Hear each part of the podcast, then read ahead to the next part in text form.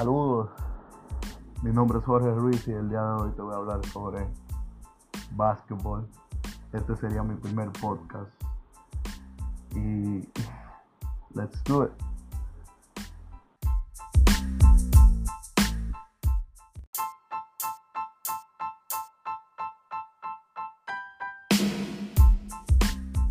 Ok, específicamente te voy a hablar sobre LA Basketball, lo que quiere decir que te voy a hablar sobre los Clippers y Los Ángeles Lakers, cuáles son para la, para la próxima temporada los dos mejores equipos de la NBA, no simplemente del oeste, de toda la liga, en mi opinión, y creo que muchos de ustedes están de acuerdo conmigo. Pues la batalla en Los Ángeles estará muy picante, como dirían por ahí. Los Clippers ahora se agregaron al actualmente campeón. Bueno, fueron los Raptors los campeones, pero se sabe que el factor X es Kawhi Leonard. Fue una tremenda jugada porque gracias a eso los Lakers perdieron muchas buenas piezas en la agencia libre, aunque tienen un equipo bastante balanceado, diría yo. Pero fue una buena jugada de parte de los Clippers y de Kawhi.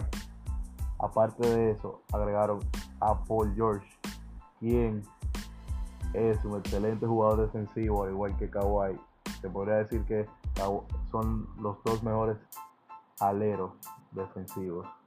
Agregándole a eso que tienen a un Patrick Beverly, que es de los mejores bases defensivos, que le hizo la vida imposible el año pasado en la serie de Clippers contra Golden State a Kevin Durant.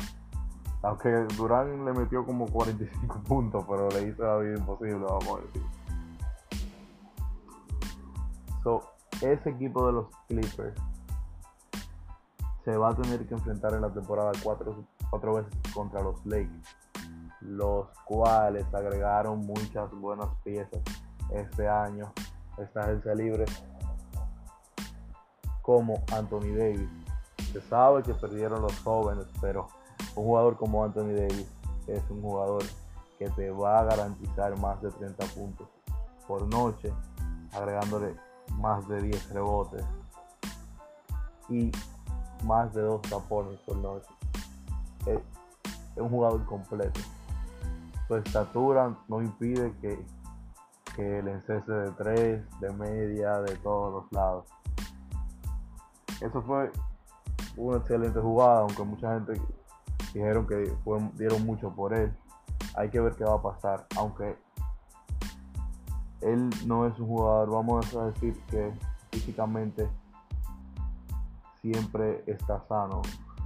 Eso es algo que yo lo tengo en duda. Pero de que tiene talento, sí, es una bestia. o sea, tú le agregas a Anthony Davis a LeBron James, que es actualmente top 3 de la liga, de los mejores jugadores de la liga, si no el mejor. Ya entiendo que eso es cuestión de gustos, pero él, él está al nivel de estar de top 1 a top 3. Entonces, la gerencia de los Lakers también agregaron jugadores defensivos, veteranos, defensivos como e- Avery Bradley, que es un excelente escolta defensivo. A Howard, que es una bestia en los tableros.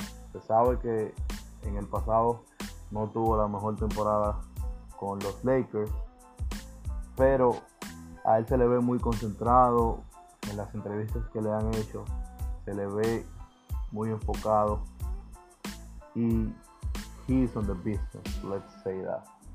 So, la batalla en LA va a estar muy picante, yo espero. Yo tengo las expectativas altas, yo soy de, de los Lakers y siempre voy a mi equipo, pero no dejo de admitir que Clippers es un buen equipo. Vamos a ver qué pasa y que gane el mejor. Este ha sido mi primer podcast. Sé que es corto, pero ya mejorará. Gracias por su tiempo.